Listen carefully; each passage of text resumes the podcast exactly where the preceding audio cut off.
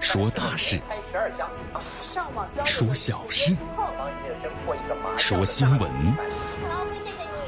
每天早八点，江南说新闻，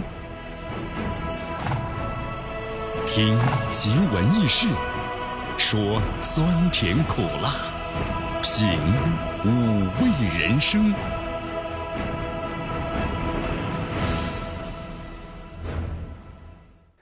哎呀，现在个骗子可真多啊！江南怎么了？哎呀，昨天呢上当受骗了啊！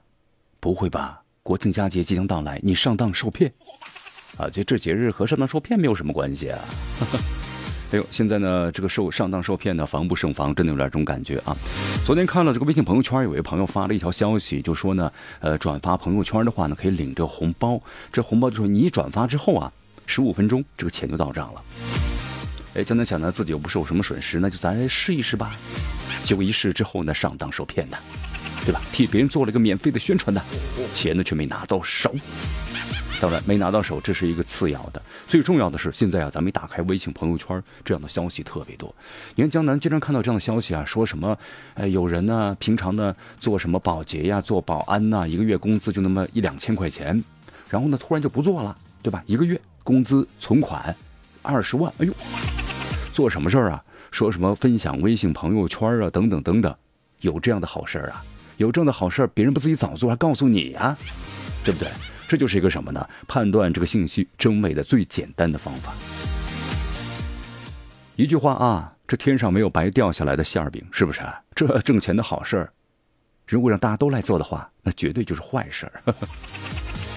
好，希望大家呢睁大双眼啊。特别现在就能看了一下，这样的信息还是蛮多的，是不是？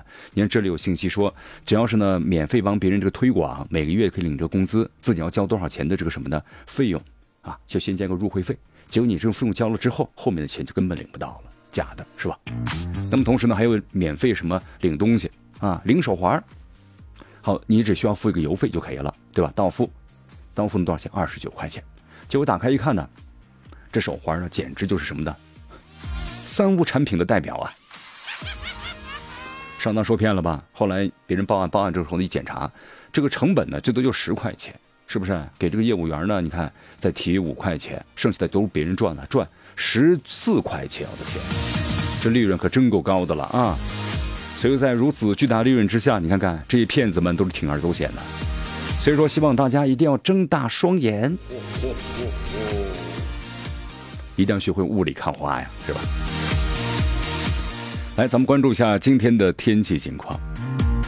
哟，今天的最高温度二十二度啊，最低温度呢是十八度啊。哟，怎么了，江南？这是昨天的温度，今天温度呢又下降了二十一度，最高温度，最低温度呢是十六度，北风呢是一级，湿度呢是六十三。今天下雨了，有点小雨啊。那么同时，今天空气指数呢很好，二十五优。这段时间的话呢，都是雨。先能看一下未来几天，不是小雨转阵雨，就是阴阵雨转小雨，阴转小雨。所以说，问大家这段时间的话呢，希望大家出门啊带把伞。来，咱们关注一下今天江南说新闻的主要节目内容。好，首先呢，我们一起进入的是资讯早早报，资讯早早报，早听早知道。人民日报刊文：合作是处理了中美经济贸易摩擦唯一正确的选择。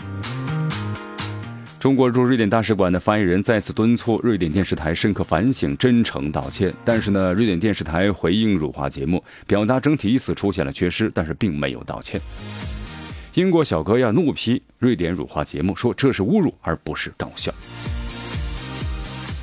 好，卖阳澄湖大闸蟹的，请注意了啊！犯了这个罪，最高可以判无期。哟，什么罪啊？关注我们今天的资讯早早报。好，今天的今日话题呢，将能和咱们收音机前的听众朋友们要一起聊一聊的是，好，关于整个的叙利亚的局势啊。现在的话呢，S 三零零就是俄罗斯也是最新的防空系统，那么部署叙利亚了。美俄中东的博弈。在升级啊，那么会迎来怎样的走势呢？关注我们今天的今日话题。好，昨天呢，这个大话体育啊，咱们要来谈一谈这个足球了。足协杯，足协杯呢继续进行。好，昨天鲁能的总比分是四比零战胜一方，进入决赛。以上就是今天江南说新闻的主要节目内容。那么接下来呢，我们就一起进入资讯早早报。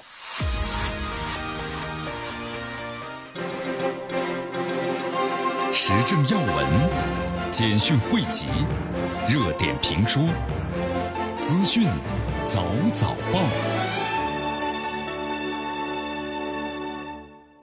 资讯早早报，早听早知道。来一些时间呢，欢迎大家继续锁定和关注江南为大家所带来的绵阳广播电视台 FM 九十六点七，我们的新闻广播。江南说新闻之资讯早早报啊。来，第一条消息，咱们来看一下，《人民日报》呢看了一篇文章，合作是处理呢中美经济贸易摩擦唯一正确的选择。在咱们中国呀，昨天呢是发布了这个白皮书啊，白皮书呢，咱们把它理解为就是官方的正式的文告。好，这段时间的话呢，咱们就是以这个什么呢，中美经济贸易摩擦事实和中方的立场，那么做了详细的这个阐述啊。其实美方所看到什么呢？是这个数字上问题，但是呢。实际经济的问题是美国赚了大头，因为咱们中国呢只是给美国呢来点这个什么呢加工费，是不是？这是最简单的理解了。所以说美国呀，它的直接目的什么呢？它就是要打这个贸易战，它就是要遏制和迟缓的中国发展的速度，这是美国最主要的。好，中国现在和美国呢，咱们说了摆事实讲道理，对不对？但是对方他听不听呢？但是不听的话，这美国要遭受巨大的损失啊。我们说了，现在的多边贸易的话呢，你中有我，我中有你，合则两利，斗则俱伤。所以说现在啊，你看很多不稳定、不安全、不确定因素增多了，是不是？国际形势就是这样。那么中国呢，始终和世界同行，我们是顺着大势，担着正义，行的正道，坚决维护维护呢国家尊严和核心利益。我们希望呢和美国好好的做这个贸易，是吧？呃，江南今天呢上班路上也听一条新闻嘛，就是关于这个中美贸易战。在美国的话呢，很多包括像这个农民自由协会就说了，我们要求自由贸易，不要求打着贸易战。因为在美国的话呢，这个美国农民，他和中国的不太一样。中国呢是属于是咱们以前说了承，呃承承承包，家庭联产承包责任制。但是现在的话，我们说了，靠这个个人的话呀，农业很难有发展了。在美国的话呢，一家人可能就是一个大农庄，对吧？种植的上千亩的土地。所以说，它的损失是非常大的。你比如大豆为例的话，咱们中国呢转向了拉美，拉美今年大豆也丰收了。以前咱们中国呢百分之四十的大豆从美国进口，现在呢把大部分的转转移到什么呢？拉美。那美国这个大豆呢价格就开始下跌了，卖又卖不出去，是吧？所以说合作呢是唯一正确的选择啊，共赢才能通向的更好的未来。这个道理呢谁都明白，但是美国其实不管呢谁上任的话。他们有一个目标不会变，那就是遏制中国啊，这是肯定的。好，江南呢想说几句吧。得其大者呢，可以兼其小。其实从长远的战略，如果我们来看的话，特别是看待咱们中美这个关系的大局，两国呢是一个什么呢？世界经贸发展大国，一个呢是发展中的世界大国。这个供求关系啊，你不可能平行。那么两个大国呢，需要在发展中互求呢补助，合作中。互求的平衡，这样才有利于两国人民的各自利益。但是现在的话呢，我们说了，美国作为这个世界头号的大国和强国，那么同时现在的执政者特朗普，特朗普呢，我们说他是个商人，这个商人的话呀，和政治家呢还是有很大的一个区别。他希望能够获得呢最大的收益，对吧？作为商人最基本的钱拿在手里，那才叫钱。但是美国现在呢，寻求大的收益，但是受损的更多的是自己的企业和人民。所以说，合作中啊，中美经济矛盾，如果不合作处理的话，那就是两输，对吧？合作才是两赢，唯一正确的选择。所以说，奉劝美国呀，三思，不要一意孤行。好，继续收听和关注江南为大家所带来的《江南说新闻之资讯早早报》。来，咱们继续关注呢下面的消息。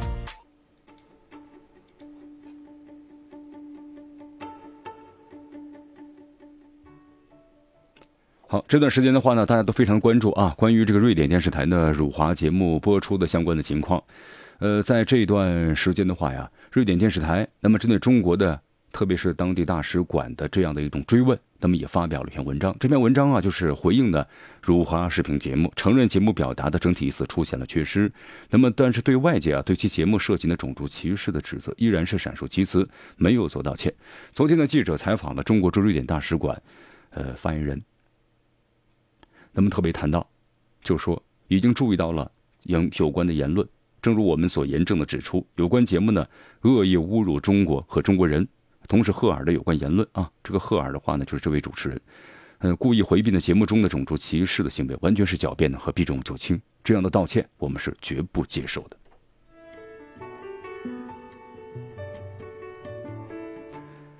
在瑞典呢，全民有这么一句大家皆知的口号，就是我们的街上呢不要种族主义者。那么这句瑞典人都知道的口号，为什么在节目当中会出现这样的一种节目呢？所以说，咱们中国驻瑞典大使馆发言人特别谈到，敦促瑞典电视台有关栏目组深刻反省，立即做出呢真诚的道歉。但是呢，我们说了啊，瑞典这个国家呢对中国真的是很不友好，因为之前的话呢，针对中国的一个事件呢，他就说了，对吧？是中国呢侵犯人权等等。但是咱们中国游客在瑞典的遭遇，是谁在侵犯谁的人权？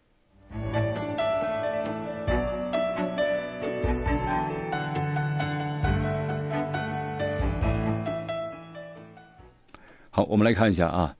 那么，瑞典电视台在自己的官方上呢，回应了一篇这个文章啊，来就是说对此事件做出过解释。但是整体的节目表达的意思呀，表现了缺失。他说了，但是对外界呢，关于其节目涉及种族歧视指责呢，依然是闪烁其词。他说，这个新闻当中播出播出的呀，是中国的讽刺片段。那么，同时，瑞典电视台新闻频道采访了该节目的这个节目总监赫尔啊，这赫尔的话呢，他说了，呃，有一些批评。比如说节目中出现的地图啊，台湾不是被从中国的版图上移除了。他说我们整体表达的意思呢确实有缺失。我们制作了一段呢关于排华的节目内容，是为了配合当前就是中国游客酒店的事件，同时亮出个事实，那就是排华问题在瑞典呢没有引起其他的种族主义问题一样的关注和敏感度。我们想指出这是一个瑞典的问题。赫尔表述上述内容啊是编辑部的唯一对外声明，因为现在大家呢都要把精力集中在制作下一期的瑞典新闻。赫尔在声明中承认呢出现了失误，但是没有把节目中涉华的部分呢全部上传到网上。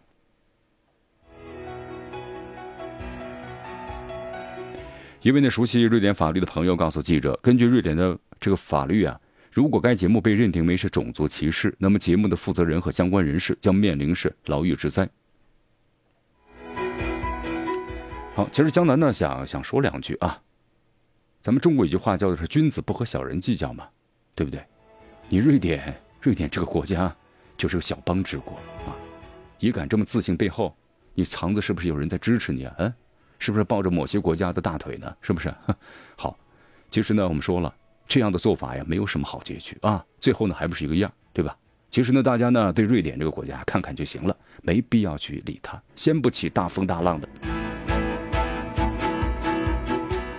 好，我们来看一下啊。其实呢，对于这个事件的话呢，不同的国家的人呢，也有不同的看法。那么，连一名英国小哥呢，对这个英国、瑞典就电视台播放的辱华的脱口秀节目呢，也是非常的看不下去了。他呢，在这个呃 Uber，然后呢，网站上呢，发布了自制的视频，批评瑞典这个节目呢，一点也不好笑，同时极具的攻击性和带有侮辱。呃，我们来看一下啊。这边呢，叫做是詹詹的英国小哥表示，根据他了解啊，这个瑞典节目呢本来是个搞笑的节目，但是这次内容他说并不搞笑，许多涉及中国的内容甚至完全不属实。他说我都看不懂了。北京是中国的首都，但这张地图中却没有标注出来。詹詹小哥呀，还谴责节目的部分内容完全是低级幽默，一点都不搞笑，完全就是侮辱。那么当节目当中讲到中国人都吃狗肉时，小哥露出了崩溃的表情。真的吗？还在拿这件事情开玩笑？这件事情过去很久了。节目主持人说的话既带有歧视，也不搞笑。吃狗肉这件事啊，并不是像他们所说的那样。我认识的中国朋友听到这个所谓的玩笑，一定会不高兴的。好，最后的话呢，詹詹小哥表示，大家都可以开玩笑，搞笑的视频呢，在某一方面是促进不同的文化背景的人进交流。但是像瑞典电视台制作的节目，并不搞笑，而且带有呢攻击性，观众不需要这种节目。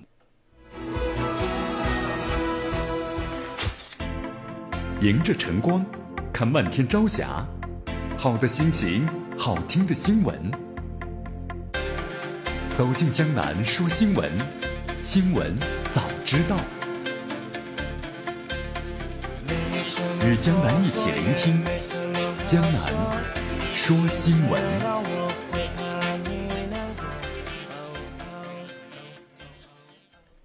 这里是江南为大家所带来的《江南说新闻之资讯早早报》，欢迎大家呢继续锁定 FM 九十六点七绵阳广播电视台新闻广播，继续关注我们的节目。哎呀，这段时间呢，江南发现很多地方的广告都说了阳澄湖大闸蟹呀，对吧？啊，中秋要吃蟹啊？为什么中秋要吃蟹呢？哈 哈对，很多人说为什么呢？啊，中秋呢要喝这个雄黄酒啊，然后呢就要吃蟹。呃，但这个阳澄湖呢，我们说了就那么大，对吧？量呢就那么多，但是呢，你发现全国都在卖阳澄湖大闸蟹，哎呦，这到底是怎么回事呢？当然我们说了，就有一次以假充真了，这肯定的啊。来，江南为大家呢，就是卖这些假货的朋友们普个法啊，是这样的，呃，卖假阳澄湖大闸蟹的朋友们请注意了啊，犯了这个罪，最高呢可以判无期徒刑啊！不会吧，江南？来。到我这报个名啊，我给你们慢慢说。好，江南转手把这名单呢给咱们的公安部门了啊。来，江南为大家介绍一下吧。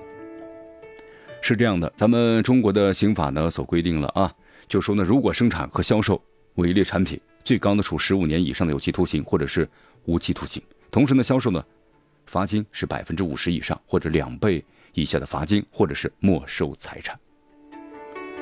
好，希望咱们这个公安部门呢，江南觉得还是要一定要用四川话说斗硬啊，是不是？斗硬执行，否则的话呢，消费者权益怎么得到保护？是不是？大闸蟹市场怎么健康呢？对吧？我们希望呢，通过这样的打假啊，让大闸蟹的味道同样鲜美啊。哎，咱们说下三文鱼哟，三文鱼最近的话呢，关于就是红鳟，对不对？是否属于三文鱼？这事呢一直在引起这个争议。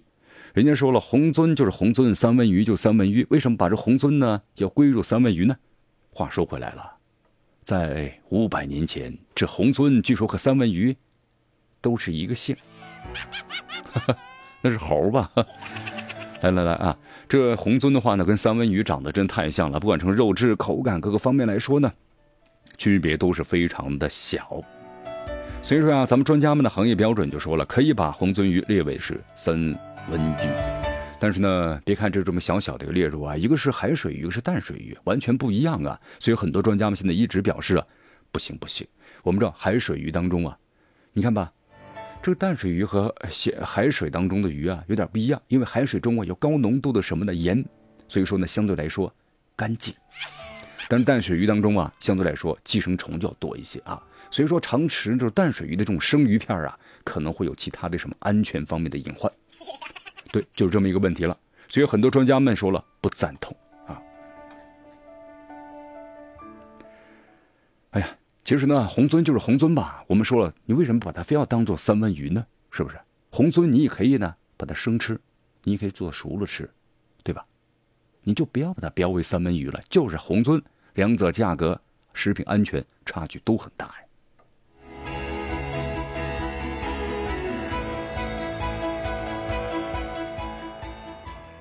好，所以希望大家严格的区分啊，是就是，不是就不是，何必呢？非要贴贴上这么一个标签呢？那价格就完全不一样了，是吧？对于商家来说，那利润呢又变高了很多；但对消费者来说呢，不管是从安全还是从消费的支出方面，那都是有风险的。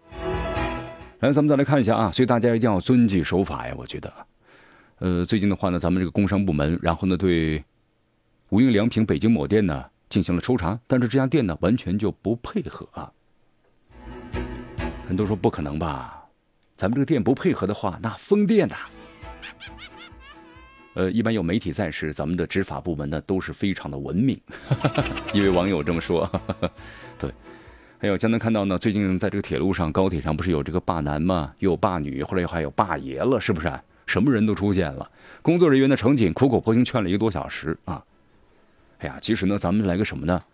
呃，标准式执法，对吧？三次口头警告无效，那就是强制执法，那不就是这样的吗？何必再浪费呢？难道是咱们的乘警太寂寞了？跟别聊了一个多小时的天儿啊，很有意思。哎呀，所以说咱们这个拍摄者那时候挺烦的，对，该该出手时就出手啊。什么叫做标准式执法呀？三次警告无效呢，就可以强制执行了吗？很简单的事情。好，这件事情的话呢，后来你看，竟然去检查呢，不配合，不配合的话呢，后来还是配合了啊，呃，他们认为呢，可能是库存检索系统存在问题，一定会在确认，同时呢，会遵守相关的法律法规。好，我们再来说另外一件事儿啊，关于这个商标注册的事情，对吧？咱们中国有很多商标啊，以前呢没有这方面的概念，结果呢被很多国外公司呢就已经抢先的注册了。那么最近的话呢，后来在这种商战之中，咱们中国人学聪明了，小猪佩奇大家都知道吧？知道对吧？它是属于这个英国的一家公司。呃，小猪佩奇啊，在中国呢也遭到了抢注啊。他们说了哦，让我们损失了数千万的美元，因为他们要买回来的话，那就是要花钱的。此一时彼一时，吃一堑长一智啊，对吧？咱们中国人以前也吃了这个亏。好，我们再来到这个印度尼西亚啊，印尼的话呢，高铁项目呀，从六月份，今年六月份开始进行了全面实施，进入新阶段呢，进展非常平稳。日本媒体说呀，中国高铁技术惊艳世界，可以用物美价廉来形容。咱们中国的高铁呢，在不断的进进步着。不管是从质量还是从这个技术方面，都有了实实在在的进展啊！同时呢，向世界展示了中国的技术力量，这具有了典型的中国风格。这日本媒体的原话。呃，根据了解的话呢，像这个雅万高铁全长是一百四十二公里，时速最高可以达到的三百五十公里。建成之后的话呢，两市通行时间有三个多小时缩短为是四十分钟啊！所以说呀，你看，同城的，这个。速度越来越快了，大家感觉呢，乘坐这个高铁，那么就非常的方便。现在人不多，但是以后的话呢，人是越来越多，是不是？你看以前咱们从绵阳到成都的话呢，都是坐车去，但是现在的话呢，都是去坐高铁，对吧？时间就那么几十分钟，很快就到了，非常的方便。来，我们再来关注下面的消息啊，在昨天的话呢，美国《华尔街日报》报道了一个消息说。中国政府呢拒绝了美国海军的黄蜂号两栖攻击舰呢下个月停靠香港的请求。此外呢，中方还取消了两国海军的高层的会晤。好，对于此事的话呢，咱们中国外交部呢也做出了这个耿爽的做出了回应啊。就关于这个美国军舰的访问香港的请求，中方呢根据主权原则和具体情况，那么逐案呢进行审批，审批呢是需要时间的，耐心等待一下吧，是不是？好，继续锁定和关注江南为大家所带来的资讯早早报，时政要闻、简讯汇集、热点评说、资讯早早报，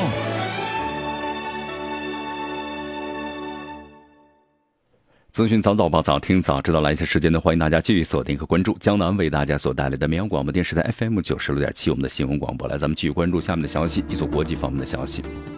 好，在昨天呢，这个伊朗举行了阅兵仪式啊，呃，阅兵仪式，呃，不是昨天，是在二十二号举行了阅兵仪式。但是呢，在这样阅兵仪式当中，遭到了恐怖袭击啊，这到底是怎么回事呢？为大家介绍一下，在二十二号的时候，伊朗呢，在这个胡奇斯坦省的首府啊，阿瓦阿瓦市举行了阅兵活动，纪念了两伊战争爆发三十八周年。但是不料呢，恐怖袭击造成二十九人死亡，七十人受伤。所以说，在昨天的话呀，伊朗呢为遇难者举行了葬礼。那么同时，伊朗的伊斯兰革命卫队的副司令萨拉米在国家电视台也发表了演讲，把美国、以色列和沙特称为是三角，认为这三个国家要为此次的袭击事件负责。他说了：“你们会为自己的所作所为后悔，你们要承担后果。我们警告所有的幕后黑手，我们要报复。”在事件发生之后啊，中东的极端组织的伊斯兰国宣布对此事负责。不过呢，在之后的新闻媒体认为啊。其实，阿拉伯的分离主义运动组织阿瓦什民族人民阵线才是最大的嫌疑人，同时把矛头直指的美国及其中东的盟国。迎着晨光，看漫天朝霞，好的心情，好听的新闻。走进江南说新闻，新闻早知道。与江南一起聆听江南。说新闻，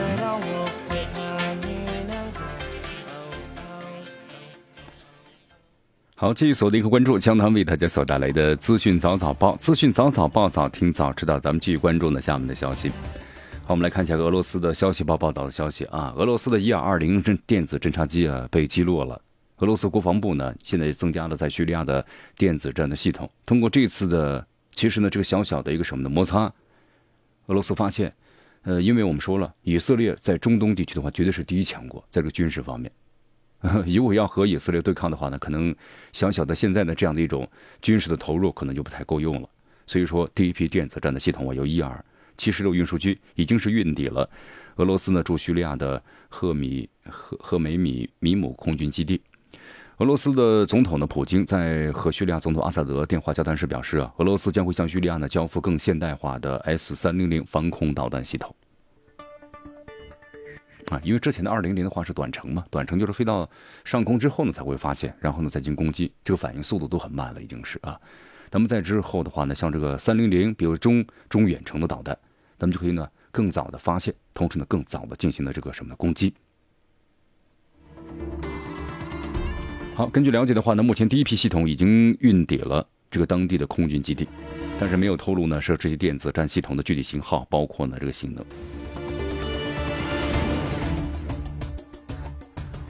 来，咱们再来关注下面的消息啊。好，瑞典的话，瑞典议会呢将于是在这两天呢举行一个什么呢不信任的投票中，瑞典的首相勒文遭到二百零四票反对，一百四十二票呢支持落败，同时面临下台的命运啊。是这样的，瑞典采取的是消极议会制，意味着只要没有多数，就是多于半数反对的话呢，即便是大选中没有能成为绝对的多数党，但依然可以执政。但这次的话呢，肯定没有超过这一半，所以说执政的话呢，这瑞典已经有问题了。其实瑞典这个执政的话呀，啊，有也有很大的问题，就现在这个首相。那么就说这瑞典呢，我们说了，它是属于呢极右翼的瑞典的民主党。同时呢，主张实施严厉的反移民政策，同时反对欧盟要求呢举行的脱欧的全民公决。同时，现在执政的就是这个社社民党的话，它是瑞典高福利体系的缔造者啊。但是现在的话呢，又有一些很大的问题。同时呢，瑞典是接纳呢移民最大方的欧洲国家之一。但现在有个问题啊，你接纳这么多移民的话，社会和经济负担越来越大了，是不是？欧洲呢也在排，引发着排外的风潮。所以说，现在这个勒文政府呀。政策不可避免怎么样呢？要向右转了啊！那么同时按照欧洲联盟所定的下限来接受移民，所以说他的反对党呢抓住这样的时机，在不断的反击着。好，我们再来到利比亚啊，利比亚现在呢依然是战乱不断的，对不对？各个的你可以军阀，各种的反对派，各种的武装在首都，那么有四五个、六七个，占据的各头各自不同的地盘，所以这个国家你说怎么发展呢？没办法发展，突然就像伊拉克一样。伊拉克，你表面看，呃，不是伊拉克表面看你是统一的，是不是？也有总统，但是总统的命令能够出这个首都吗？各地呢都是由各地的这个派系军阀在执政着。那么利比亚呢亦是如此啊。所以说现在的话呢，这次又发生了大规模的冲突。利比亚的民族团结政府部队同其他派别呢在黎波里南部呢持续发生武装冲突，造成了一百零六人死亡。好，你看现在的话呢，利比亚这个危机啊，真的是连锁反应的欧洲难民问题。因为利比亚呢和欧洲啊非常接近，利比亚离这个意大利最近的口岸只有两百海里，所以很多难民啊都通过这条线路进入意大利，曾经是这难民的偷渡前往欧洲最便利的这么一个地点了。所以说这媒体呢也分析了，你看所谓的革命没有给利比亚人带来的民主和自由，但是导致了国家权力的什么破裂和权力的真空，经济滑坡，公共服务缺失，让利比亚人呢。越来越失望了，极端组织、恐怖组织成绩就做大了。所以说啊，在这国家乱起来的时候，在某些国家鼓动的时候，这老百姓啊，真的要好好的思考一下。